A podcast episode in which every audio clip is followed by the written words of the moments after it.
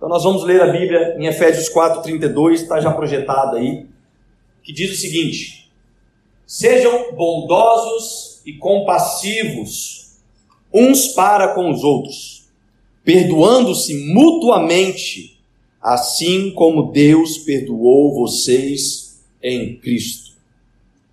Feche seus olhos. Deus, nós cremos na tua palavra.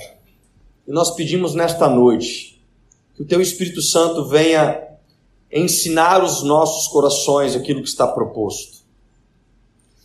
Nós pedimos, Jesus, para que toda barreira que possa ter se levantado nas nossas vidas, todo impedimento de compreender os ensinamentos bíblicos, seja neste momento repreendido e eliminado do nosso meio. Oramos ao Teu Espírito Santo para que fique à vontade em ministrar aos nossos corações fala de uma forma singular nesta noite para cada um de nós e que possamos nos libertar das correntes que ainda nos prendem no nosso caminho de maturidade para o aperfeiçoamento do Evangelho. Então, toma minha vida nas tuas mãos, me usa como um arauto do Evangelho neste momento. Me capacita, Pai, transborda através da minha vida. Esta é a nossa oração. Se você concorda, diz amém. amém. Eu quero falar de perdão, irmãos. O tema que eu quero dar para a mensagem de hoje é perdoar como Jesus. E estava lendo uma obra na semana retrasada sobre este tema e percebi o quão é difícil compreender, digerir e colocar em prática o assunto referente a perdão porque nós temos uma necessidade de sermos perdoados por Jesus, mas nós temos uma dificuldade de perdoar como Jesus. E existe um grande desafio na nossa jornada cristã. O primeiro dele é aprender de forma autêntica o que, que a Bíblia nos ensina sobre o assunto do perdão, sobre a prática de perdoar. E depois que aprendemos, existe agora o fator da dificuldade de colocar em prática uma vida perdoando uns aos outros mutuamente, assim como Deus perdoou vocês. E a falta de entendimento deste assunto, como, tam, como também a falta de prática deste assunto, traz à tona o que nós temos em Provérbios, no verso 18, 19, onde diz que o irmão ofendido é mais difícil de conquistar do que uma cidade forte, e as contendas são como os ferrolhos de um palácio. E eu fiz questão de colocar aí uma gravura do que, que é um ferrolho de um palácio. Aquelas portas enormes que os castelos tinham, com aqueles ferrolhos de ferro com bitola muito larga, que dificultava qualquer exército inimigo de romper aquelas portas, e assim está dizendo que é o coração de um irmão ofendido. Ele se fecha com grandes portas, portas com trincas de ferro, portas que são piores do que conquistar uma cidade forte. Está dizendo que é mais fácil conquistar uma cidade forte do que entrar nas portas de um coração de um irmão ofendido. E veja bem que este, este provérbio está falando sobre alguém que precisa perdoar e não sobre alguém que precisa ser perdoado. E é por isso que é tão difícil falar de perdão, porque diz muito sobre nós. Diz muito sobre as nossas atitudes que precisam ser tomadas. E a palavra perdão no português, ela tem uma particularidade que eu gosto. E eu, desta vez, eu não vou apresentar a palavra perdão no grego, no hebraico, no, no inglês, não. Eu quero falar dela no português, porque eu gosto dela no português. E o que, que é perdão? Perdão vem do super, superlativo de perder. É isso que é perdão. Superlativo de perder é uma perca muito grande. O nome disso é perdão. Todos sabem que meu sobrenome é Tristão. E muitas vezes, quando eu falo do meu sobrenome, falo assim: ah, você é Tristão ou é Alegrão? Faz aquela piadinha, sabe? Que é sempre muito animada, né? É o Alegrão, é o Tristão, é, meu irmão. Vou te perdoar por isso. Mas o que é o sobrenome Tristão? Na teoria é uma pessoa muito triste, né? Que não tem nada a ver comigo. Porque a minha alegria está em Deus, eu sou feliz em Cristo Jesus. Mas o sobrenome está lá, Tristão, superlativo de triste. E perdão é o superlativo de perder. E sabe o que é falar e aprender sobre perdão? É ser pronto para perder algo. É ser pronto para ter percas. É ser pronto para abrir mão, mesmo quando você tem razão. Mesmo quando você deveria agir com justiça. Isso é aprender sobre perdão. E eu dividi esta mensagem em três pontos que eu vou abordar, sendo o primeiro dele que perdão é um processo pelo qual, depois eu vou dizer que perdão é uma promessa, e então perdão ele é um dever. Quando nós olhamos para o texto que Paulo escreve para os Efésios, o seu capítulo 4 que nós lemos, ele deixa algo comparativo, porque ele fala perdoar mutuamente uns aos outros, assim como Cristo os perdoou. Então, Paulo, ele deixa para gente uma fórmula comparativa. Ele não deixa para gente algo, olha, descubra o que é não. Ele deixa o seguinte, olha, como Jesus perdoou, Assim vocês devem perdoar uns aos outros mutuamente. E a pergunta é: como que Deus nos perdoou? Como que Deus nos perdoou?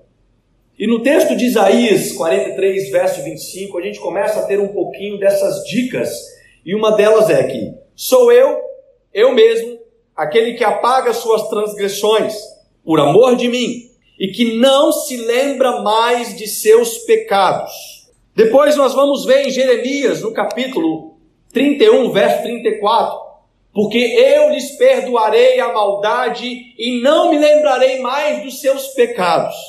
Então, um bom ensinamento que nós temos a partir de Jesus é que perdão, ele não é sobre um sentimento. Perdoar não é sobre um sentimento. O princípio que Jesus coloca para a gente de perdoar é não trazer mais a memória, é não se lembrar mais dos nossos pecados. Então, perdoar jamais pode ser equivalente a um sentimento. Mas perdoar, ele precisa ser um processo pelo qual deve ter um destino. Um processo pelo qual. Então, não é um sentimento, sabe por quê, irmãos? Porque se fosse um sentimento, bem provavelmente nós sempre seríamos tardios a perdoar uns aos outros. Porque o que, que acontece quando alguém pisa no teu carro? Você fica magoado. Você fica amargurado.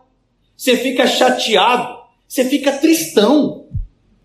Então, se é sobre um sentimento, eu vou precisar esperar aquele sentimento passar para que eu possa perdoar aquela pessoa, e isso pode demorar talvez o resto da vida. E começa a fazer um pouco de sentido o porquê que a palavra é perdão. Porque eu tenho que perder algo. E um desses algos é perder a minha razão de ter, de ter que esperar sobre este sentimento. Fulano me chateou. E eu não estou preparado para liberar perdão. Como nós somos tolos em pensar assim. Como nós somos imaturos em pensar desta forma. Porque não é este o padrão que Jesus colocou para nós. Jesus deixou um padrão muito difícil para a gente. A gente sabe que o que Deus fez por nós ao perdoar os nossos pecados, nós nos sentimos maravilhados. Mas quando Ele fala para a gente perdoar uns aos outros, assim como, a gente fala: Poxa, Jesus, Podia ser quando acabasse o meu sentimento, porque que dificuldade é ter que perdoar o irmão quando eu ainda estou com vontade de matar ele. Eu ainda quero esganar o irmão, porque ele me magoou, ele fez algo contra mim, ele falou mal de mim pelas costas, ele fez fofoca da minha pessoa, ele me feriu, ele fez tantas coisas. E agora simplesmente a palavra me ensina que eu tenho que perdoá-lo e esquecer sim. É exatamente isso perdoar o irmão, e como primeiro princípio é não lembrar mais dos pecados. Isso é muito complexo, irmãos. Isso é de fato muito complexo. Então, o perdão, ele tem, ele tem um propósito. E eu gosto de pensar que perdão é um processo pelo qual nós somos levados ao amadurecimento, reconhecimento do amor de Jesus em nós. Presta bem atenção no que eu vou falar, porque isso é muito, é muito importante de digerir. Perdoar está totalmente vinculado com o quanto você conhece do amor de Jesus e do perdão de Jesus na sua vida. Isso quer dizer que quando você não está pronto a perdoar alguém, significa que talvez você não compreendeu, não compreendeu sobre o perdão de Jesus sobre você. Perdoar, irmãos, é um processo pelo qual somos levados ao amadurecimento e reconhecimento do amor de Jesus em nós. O segundo ponto é que perdão é uma promessa. Perdão é uma promessa. Olha o que diz o texto de Lucas, capítulo 17, verso 3 ao 6. Tomem cuidado. Se o seu irmão pecar, repreendam-o. E se ele se arrepender, perdoe. Se pecar contra você sete vezes no dia e sete vezes voltar a você e disser: Estou arrependido, perdoe-lhe. Os apóstolos disseram ao Senhor: Aumenta a nossa fé, Jesus. Aumenta a nossa fé. Ele respondeu: Se vocês tiverem fé do tamanho de uma semente de mostarda, poderão dizer a esta amoreira: Arranque-se e plante-se no mar, e ela lhes obedecerá. Então, dentro deste raciocínio que perdão é uma promessa, Jesus está ensinando que perdão também não pode ser considerado só quando eu tiver fé. Não pode ser quando eu tiver fé para perdoar, eu perdoo, não. Porque Jesus traz uma comparação seguinte: se você tiver fé, como do tamanho de um grão de mostarda, e falar para esta moreira, ó, lance, arranca-te e lança-te ao mar, isso vai acontecer. Jesus não está falando sobre o tamanho da tua fé. Ele está falando se você tiver um pitadinho de fé. Sabe o que isso quer dizer? Que eu só posso crer em Jesus se eu tiver fé. E se eu tenho um pouco de fé em Jesus, eu tenho que estar pronto para cumprir aquilo que ele está ensinando. O que, que Jesus está ensinando é o seguinte: se o teu irmão pecar contra você e ele vier até você e se arrepender, perdoe. Mas se ele, se, se ele fizer isso sete vezes no dia contra você, perdoe. E aí os discípulos falam assim: aumenta, Jesus. Não vai dar. Eu preciso de mais fé para perdoar o meu irmão sete vezes, ou melhor, setenta vezes sete.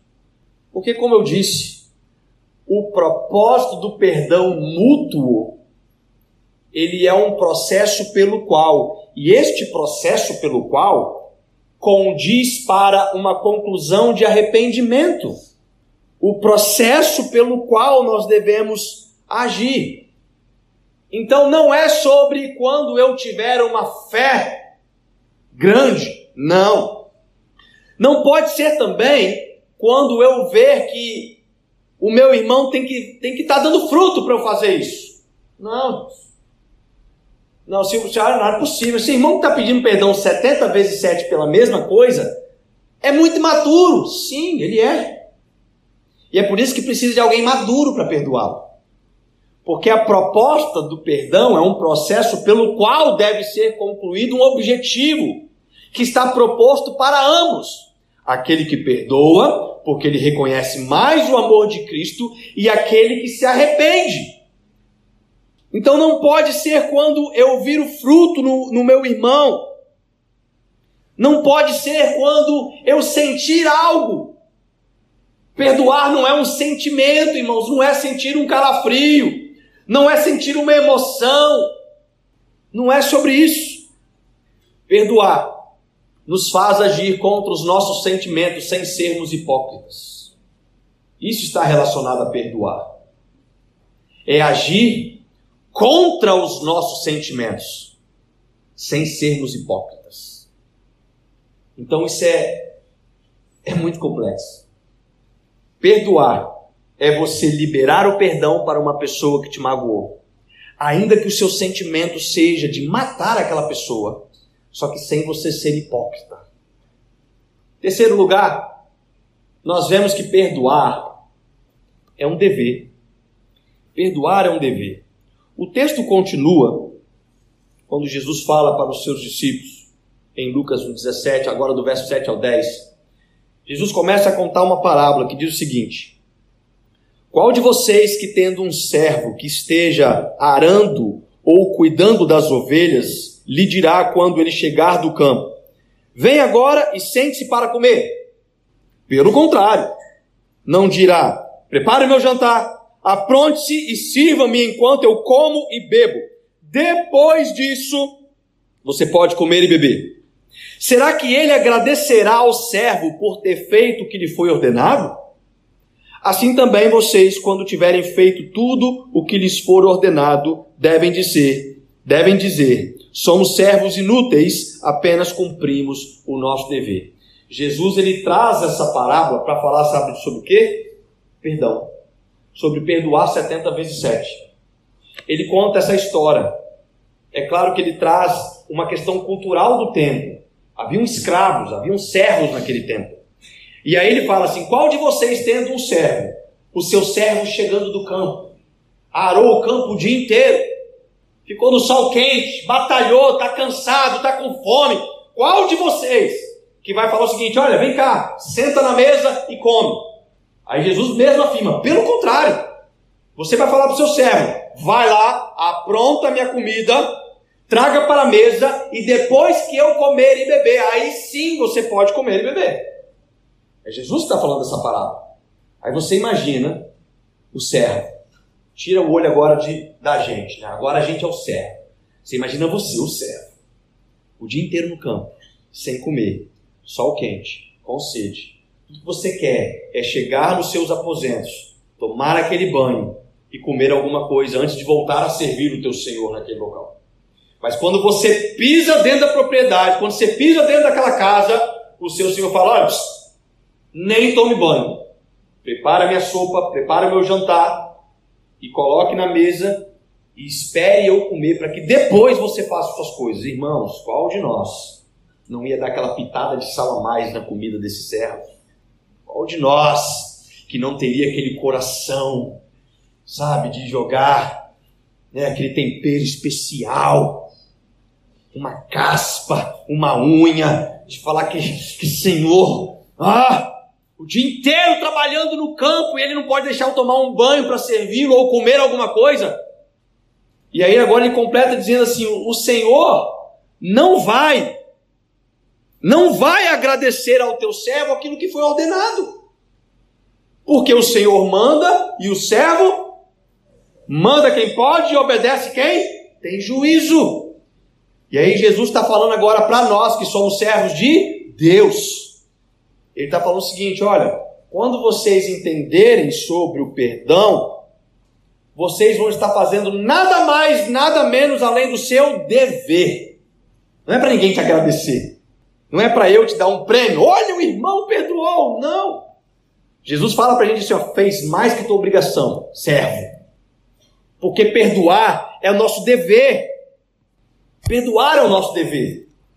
E é por isso que lá em Mateus, no capítulo 18, no verso 15 ao 17, nós temos um processo sistemático de como perdoar o irmão, de forma eclesiástica.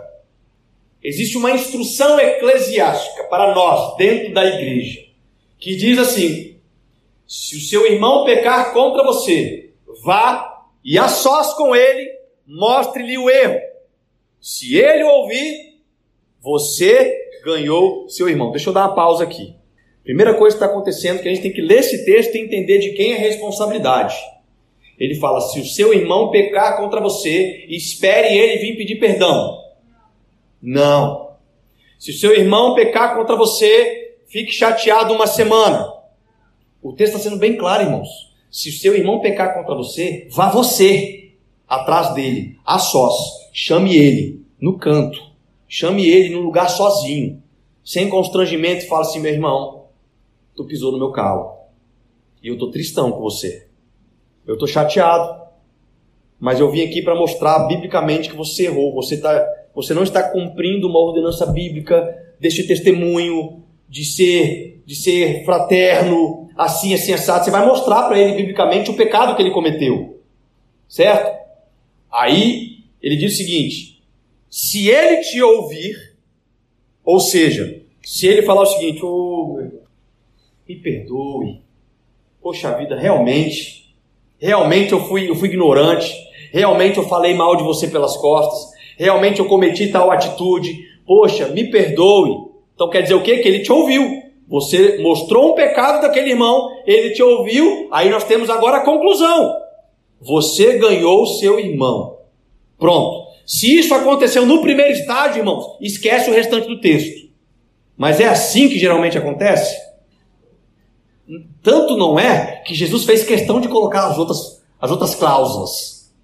O Senhor, mas se isso não acontecer, se ele não te ouvir, leve consigo mais um ou dois outros, de modo, de, de modo que qualquer acusação seja confirmada pelo depoimento de duas ou três testemunhas. Aí está falando o seguinte: pegue duas pessoas neutras, duas pessoas que não sabem da situação, duas pessoas que podem agora ouvir a situação e falar: olha, eu trouxe vocês dois irmãos, porque Fulano fez isso comigo assim, assim, assado, e a Bíblia fala para a gente não agir dessa forma, tudo mais, assim. E aqueles dois irmãos vão tomar como juiz. Eles vão dizer, falar, ah, para com isso, irmão, você está sendo imaturo de falar que seu irmão tem que pedir perdão porque ele não te, te cumprimentou no culto de domingo. De repente estava ali desnorteado, né? Poxa, isso não é motivo, tal. Ou de outra forma, os irmãos vão falar assim: não, realmente, você pecou, meu irmão. Isto é um pecado. Você pecou contra ele. E aí o texto continua agora. Se pelo depoimento dessas duas testemunhas o irmão se arrepender, ganhaste o teu irmão. Fecha parênteses. Mas se ainda assim isso não acontecer, pega agora, se ele recusar ouvi-los, conte à igreja. E se ele se recusar a ouvir também a igreja, trate-o como pagão ou publicano. Então, irmãos, eu já cumpri pessoalmente, levei duas testemunhas, agora eu preciso falar aqui de púlpito que fulano pecou assim, assim assado, e eu preciso que a igreja tire isso e nos ajude a trazer esse irmão ao arrependimento. Se esse irmão não se arrepende, trate ele como publicano, como um pagão. Mas se ainda se no terceiro estágio esse irmão se arrepender, ganhaste o teu irmão. Não é isso que o texto está ensinando? Então, o perdão, ele é um dever necessário para o resultado do arrependimento. Você sabe qual é o principal objetivo do perdão? não é você ter o sentimento só de, ai, me libertei. Não. É de trazer o irmão ao arrependimento. Este é o principal motivo do perdão, o processo pelo qual um irmão vai chegar ao arrependimento. É para isso. É para isso que ele existe. É para que as pessoas se arrependam dos seus erros, das suas falhas, do seu mau caminho. Perdoar é um dever necessário para resultado do arrependimento. Então, perdoar é um dever, irmãos. E a gente vê isso quando no texto de Lucas 24, 46, 47, eles disse, está escrito que o Cristo haveria de sofrer e ressuscitar dos mortos no terceiro dia, e que em seu nome seria pregado o arrependimento para perdão de pecados a todas as nações, começando por Jerusalém. O perdão está proposto para o arrependimento. O perdão não é um dever para, ah, me sentir bem porque perdoei fulano, agora está em paz por mim. Não, o seu sentimento tem que ser, nossa, graças a Deus, fulano se arrependeu dos seus maus caminhos. Ele tinha errado contra a minha vida, mas graças a Deus, eu segui aquilo que a Bíblia me ensina mesmo não querendo perdoá-lo, mesmo querendo esganá-lo, mesmo querendo nunca mais ver ele, eu procurei, apontei o seu erro e graças a Deus ele se arrependeu e nós ganhamos de volta o nosso irmão. Amém, mas é difícil. Amém, mas é complexo. Então, irmãos, o amor O amor de Deus por nós é um amor incondicional. Deus nos amou de forma incondicional. João 3,16 fala que Deus amou o mundo de tal maneira, isso significa que não dá para medir, não dá para mensurar, não dá para explicar, não dá para trazer algo comparativo. A maneira que Deus amou a cada um dos seus escolhidos foi uma forma incondicional, ao ponto que ele entregou o seu próprio filho. Mas isso é o amor de Deus. Esse é o amor incondicional. Mas perdão ele é condicional. A condição do perdão é o arrependimento. Não adianta o irmão falar com você assim, não, irmão, eu não perdoo. Ah, mas eu te libero o perdão do mesmo jeito. Não está fazendo sentido nenhum, porque o irmão não está chegando ao arrependimento. Está fazendo sentido para o seu coração. Estou liberando. Nossa, liberei. Estou livre. Mas o irmão está perdido, preso no seu pecado, preso no delito. A proposta de perdoar o irmão é que ele chegue ao arrependimento e não de você se sentir liberto daquilo que antes te magoou. Isso envolve amor mútuo. Isso envolve preocupação disciplinar. Isso envolve dar um tapinha de correção. Isso envolve uma exortação madura de chamar o teu irmão e dizer: irmão, olha aqui, deixa eu conversar com você. Eu estou vendo aqui uma atitude que você fez biblicamente. Ah, irmão, para com isso, vai ficar me exortando agora sim? Eu vou ficar te exortando porque a Bíblia me ensina a fazer assim, para que você chegue ao arrependimento. Mas o que geralmente acontece no meio dos cristãos dos dias de hoje é que se alguém chega para exortá-lo, ele já fica, eu, hein? Vai ficar me exortando? Vou procurar outra igreja que não exorta. Vou procurar uma outra igreja que fica tudo tranquilo.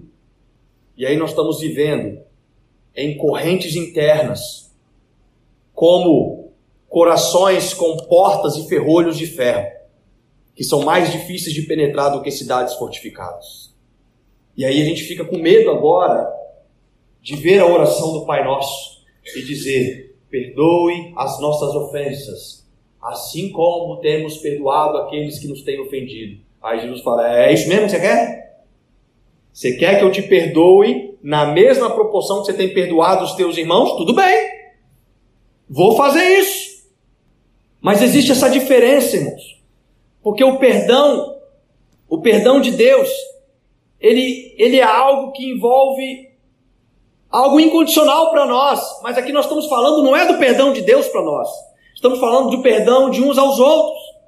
Em Atos capítulo 17, 30 diz que no passado Deus não levou em conta essa ignorância, mas agora ordena que todos, em todo lugar, se arrependam. O arrependimento é algo que está proposto mediante o perdão de Deus. Este é o arrependimento. Deus não vai perdoar aqueles que não se arrependerem. Não faz sentido. E é por isso que muitas pessoas não conquistam a sua salvação em Cristo Jesus, porque elas querem ir na igreja, elas querem seguir o Evangelho, mas não querem se arrepender dos seus pecados. Elas querem lidar com os seus pecados como bichinhos de estimação. Mas está dizendo a palavra: é necessário que se arrependa. Então veja a diferença. A diferença é que o perdão judicial, o que é o perdão judicial? É o perdão de Deus para nós. É um perdão judicial. Porque nós merecíamos uma sentença. Que sentença é essa? Condenados. Romanos 3, 23 fala que todos pecaram e destituídos estão da glória de Deus. No 6, 23 fala que o salário do pecado é a morte. Então, se nós somos herdeiros do pecado de Adão, qual que é o nosso salário final de vida? A morte, devemos ser condenados. Mas aí vem o justo juiz e traz um perdão judicial. Qual que é o perdão? Olha, eu vou te perdoar das suas transgressões, dos seus pecados. E mais, não vou mais me lembrar deles. Existe um ditado que diz que Deus não somente lançou os nossos pecados no mar do esquecimento, mas colocou uma plaquinha: proibido pescar. Então, esse é o perdão judicial. Mas o perdão que nós estamos falando é um perdão de irmãos, a qual o Pai está nos ensinando. Então ele trata de um perdão paternal. E o que, que é um per o perdão paternal? É um perdão que traz o aperfeiçoamento do corpo de Cristo. Quantos são pais e mães aqui? Deixa eu ver, levanta a mão bem alto, pais e mães. Então vocês vão entender o que eu estou falando. Nós que somos pais, nós que somos mães, quando os nossos filhos cometem alguma coisa errada, o que, que nós fazemos? Punimos ele e nunca mais lembramos daquele. Vai para lá, menino, nunca mais volte aqui em casa. Você errou contra mim. Claro que não. A gente faz o quê? A gente corrige o filho que ama. Então, vem cá, olha meu filho. Papai está muito chateado com aí que você fez. Papai está muito chateado. Eu vou precisar te corrigir. Mas te corrigir não é para que você seja punido, mas para que você seja aperfeiçoado. Para que você compreenda. Para que você amadureça. Então eu quero te fazer pensar sobre isso e chegar ao arrependimento. Quantas palmadas serão necessárias para você se arrepender disso? Duas, três, dez? Não é assim que a gente faz? Alguns não, né? Já dão palmada sem saber, você vai dar soco, tá tudo quanto é lado. Sabe nem porque que tá apanhando. Ah, eu me arrependo, eu me arrependo. Mas a proposta de perdoar os nossos filhos é para gerar aperfeiçoamento. Quando Jesus fala deste perdão de uns aos outros, esse perdão está vinculado à salvação? Não. A salvação é do perdão que nós temos em Deus a qual ele levou os nossos perdão para o mar do esquecimento, e não mais se lembrará deles. A gente fala, não, mas Jesus não vai mais lembrar dos nossos pecados, sim, mas o irmão lembra. O pecado que você comete contra o teu irmão, deixa ele magoado, deixa ele com o coração ferido, deixa ele, deixa ele improdutivo na igreja. É isso que acontece com o irmão magoado. Então não é sobre ser salvo, é sobre ser aperfeiçoado na palavra é sobre ser maduro no Evangelho, perdoar uns aos outros. Tiago capítulo 5, no verso 16 e 17, ele diz: Confessai as vossas culpas uns aos outros para serem salvos, é isso? É para ser sarado, irmão. Não é para ser salvo, a salvação vem do perdão de Jesus. Confessar as culpas uns aos outros é para ser sarado sarado de algo que tem destruído o nosso crescimento, sarado de algo que tem atrapalhado a nossa maturidade. Perdoar é um dever para aqueles que se consideram filhos de Deus, não para alcançarmos salvação, mas para sermos aperfeiçoados. Olha que interessante, na Confissão de Westminster, no capítulo 11, no parágrafo 5, tem um trecho muito bacana que diz: Deus continua a perdoar os pecados dos justificados, porque eles caem sob seu desagrado paterno. Olha que bom esse termo. Deus continua a perdoar os pecados de quem? Dos justificados. Está falando assim, dos salvos. Tá bom? Dos salvos. Não é do ímpio, não é do perdido, é dos justificados. Justificados e remidos no sangue de Jesus, porque eles continuam pecando. Nós continuamos pecando, porque eles caem sob seu desagrado paterno. E aí, quando nós lemos também Mateus capítulo 6, verso 14 e 15, Pois se perdoarem as ofensas uns dos outros, o Pai Celestial também lhes perdoará. Ele não está dizendo que agora o Senhor vos perdoará. O Deus Todo-Poderoso, não, é o Pai. Se vocês perdoarem as ofensas como irmãos, o Pai também lhes perdoará.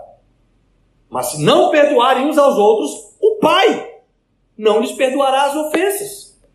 Da mesma forma, Marcos 11, 25. E quando estiverem orando, se tiverem alguma coisa contra alguém, perdoem, para que também o Pai Celestial lhes perdoe os seus pecados. Tem a ver sobre sermos aperfeiçoados como família.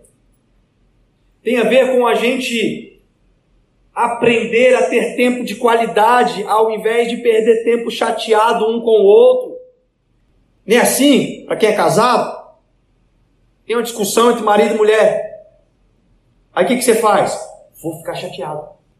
Durmo de calça até me procurar. Não vou fazer nada. Ele que errou, ela que errou, que me procure. Irmão, se tu é um casal, você é um, é um homem, uma mulher, sabe? Você fala, eu vou ficar o resto da vida casado com isso aí. Deixa eu resolver logo esse troço. Para gente dormir sem calça.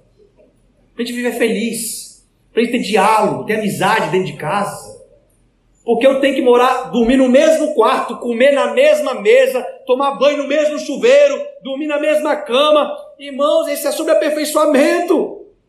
Então, perdoar é um dever. Quando nós olhamos, que lá em Salmos, no capítulo 130, no verso 4, diz que o perdão, ele está em Deus. E no Salmo 103, verso 13, diz que o nosso Pai tem compaixão de nós. Ah, queridos, quando a gente olha para aquilo que Deus faz em nossas vidas mediante o perdão, de verdade, eu não sei vocês, mas eu sou muito pecador.